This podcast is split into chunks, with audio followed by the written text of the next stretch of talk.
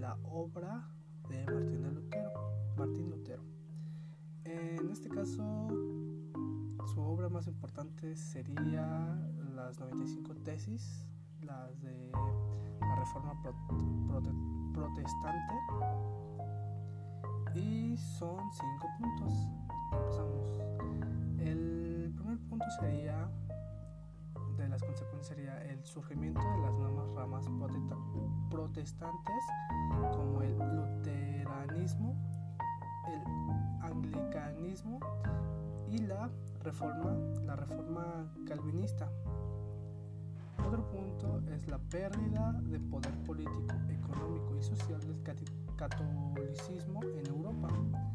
Esto provocó la intolerancia religiosa en la sociedad que terminó guerras y persecuciones por dicho motivo, como la guerra de los 30 años. Otro punto es el surgimiento de, de la contrarreforma católica, que instauró una serie de medidas para intentar detener el movimiento reformista, como la implementación del Tribunal de la Inquisición y la prohibición de algunos libros también está el fortalecimiento económico y político y social de la burguesía intelectual europea.